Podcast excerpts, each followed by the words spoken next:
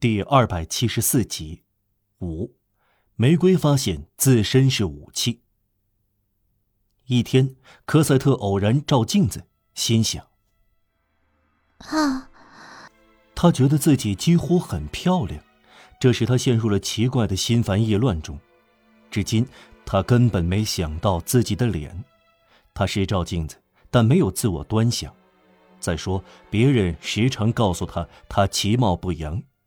只有让瓦尔让轻轻地说：“不，不。”无论如何，科赛特总是自以为长得丑。小时候这容易忍受，他怀着这种想法长大。突然，他的镜子像让瓦尔让那样对他说：“不。”夜里他睡不着。要是我漂亮呢？他想。我长得漂亮，那会多么滑稽！他记起同伴中长得标致的，在修道院里就引人注目。他心想：怎么我会像那个小姐？第二天，他照镜子，但不是偶然的，他怀疑了。我想到哪儿去了？不，我是丑的。其实很简单，他睡得不好，眼睛带黑圈，脸色苍白。昨天他以为自己好看，也没有十分高兴。但如今认为不是，倒发愁了。他不再照镜子，在半个多月内，他梳妆时竭力背对着镜子。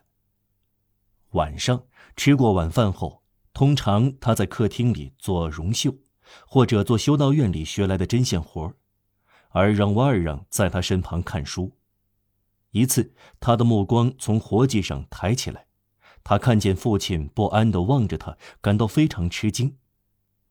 另外有一次，他从街上经过，他觉得身后有个没看见的人说：“漂亮女人，但穿着蹩脚。”啊，这不是指我，我穿的很好，而且长得丑。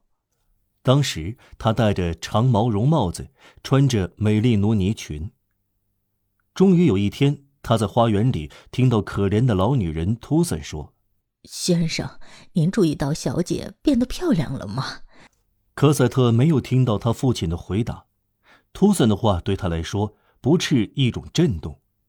他从花园逃走，上楼来到自己房间，跑到镜子前。他有三个月没有照镜子了。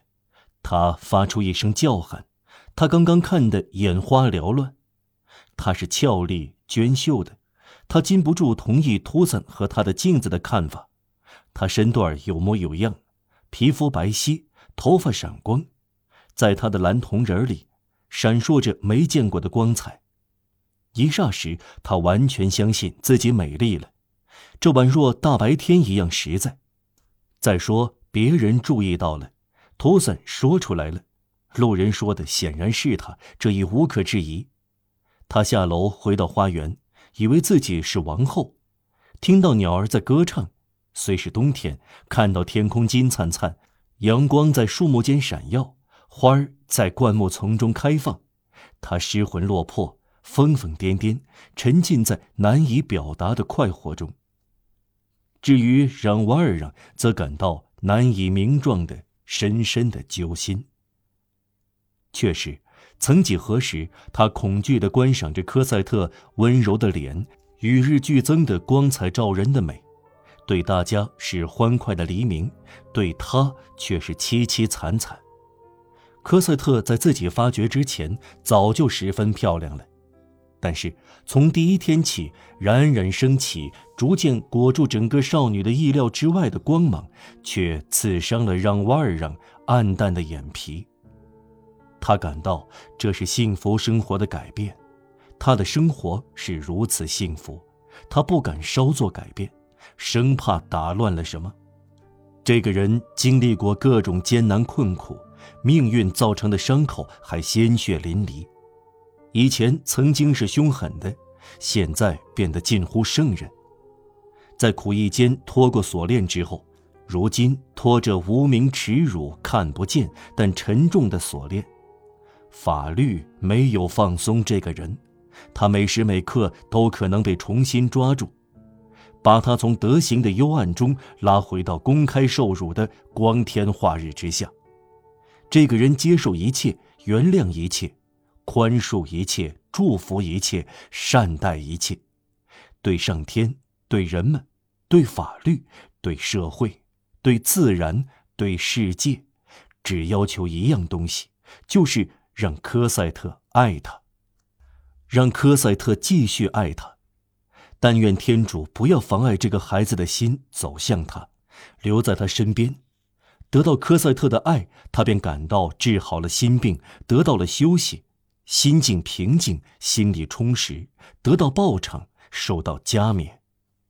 得到科赛特的爱，他幸福，他不求更多。要是别人对他说：“你还想更好吗？”他会回答：“不要。”要是天主对他说：“你想上天吗？”他会回答：“我会有损失。”凡有可能损伤这种局面，哪怕是表面，也会使他心惊胆战，以为有别的事开始了。他从来不太清楚一个女人的美意味着什么，但是出于本能，他明白这是可怕的。这种美越来越绽开了，得意洋洋，规划动人，在他身边，在他眼前，在孩子天真和可怕的额头上。从他的丑陋的深处，从他的年迈，从他的苦难，从他的抵触，从他的难受显现出来。他惊慌失措的瞧着他，他心想：她多么美丽啊！而我呢？我会变得怎样？再说，他的温情与一个母亲的温情之间的区别就在这里。他忧虑不安的注视的。一个母亲会快乐的看着。最初的征兆很快显现出来，他自言自语：“我肯定很美。”从这样说，第二天起，科赛特注意起自己的打扮。他记起行人的话：“漂亮女人，但衣着蹩脚。”这像神灵的气息在他的身旁掠过。但消失之前，在他心里种下了后来要充满女人一生的两颗种子之一，爱俏，爱情是另一颗种子。随着相信自己美，女人的全部心灵在他身上充分发展起来。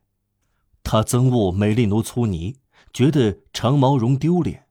他的父亲从不拒绝他的要求，他立即知道帽子、裙子、短披风。高帮皮鞋、袖套、合适布料、中看颜色的全部学问，这种学问使巴黎女人变得那么迷人、深奥和危险。勾魂女人一词是为巴黎女人发明的。不到一个月，小科赛特在巴比伦街的隐居地成为巴黎最漂亮的女人之一，这已经不错了，而且是衣着极为时髦的女人。这就更加了不起。他很想遇到那个路人，要看看他怎么说，而且要教训他一下。事实是他各方面都很迷人，能清楚地分出热拉尔店的帽子和埃尔伯店的帽子的区别。让瓦尔让惴惴不安地注视着这些变化，他感到自己只能爬行，最多笔直往前走，却看到科赛特长出了翅膀。另外，一个女人只需要稍稍观察一下科赛特的打扮，就会发现他没有母亲。有些小规矩，有些特殊的习俗，科赛特根本没有注意到。比如，一个母亲会对他说：“一个少女不能穿锦缎。”科赛特穿上黑锦缎裙子和披肩，戴上白皱呢帽子出门的第一天。他挽着让瓦尔让的手臂，欢天喜地，光彩照人，脸色红润，得意洋洋，神采飞扬。父亲，我这样您觉得怎么样？让瓦尔让用类似嫉妒者苦涩的声音回答：“迷人。”他像平时一样散步。回到家里，他问科赛特：“你不再穿那条裙子，不戴那顶帽子了吗？”你知道我的意思吧？事情发生在科赛特的房间里，科赛特正对着衣柜中的衣架，里面挂着他的寄宿生旧衣。这身衣服把人打扮成什么模样？父亲，您要我怎么处理他？哦，真是的，不，我永远不再穿这样难看的衣服。这玩意儿戴到头上，我就像疯狗太太了。让瓦尔让深深叹了一口气。从这时起，他注意到科赛特以前总是要待在家里，说道：“父亲，我同您在这里更开心。”而现在，他总是要求出去。确实，有一副标致面孔，穿一身雅致的衣服，不显示出来，不是白搭吗？他还注意到，科赛特对后院。不再有同样的兴趣了。如今，他更愿意待在花园里，兴致勃勃地在铁栅门前散步。让瓦尔让怕见人，不会踏进花园，他像狗一样待在后院里。科赛特自知漂亮，便失去了不知时的媚态。这种媚态是美妙的，因为天真衬托的美是不可言喻的。一个光彩焕发的天真少女，手里拿着天堂的钥匙行走，却还一无所知。没有比这更美妙的了。但他失去了天真的妩媚，却获得了沉思和严肃的魅力。他整个人渗透了青春、无邪和美貌的喜悦，散发出光彩熠熠的惆怅。也就在这时。玛丽·约瑟隔了半年之后，在卢森堡公园重新看到他。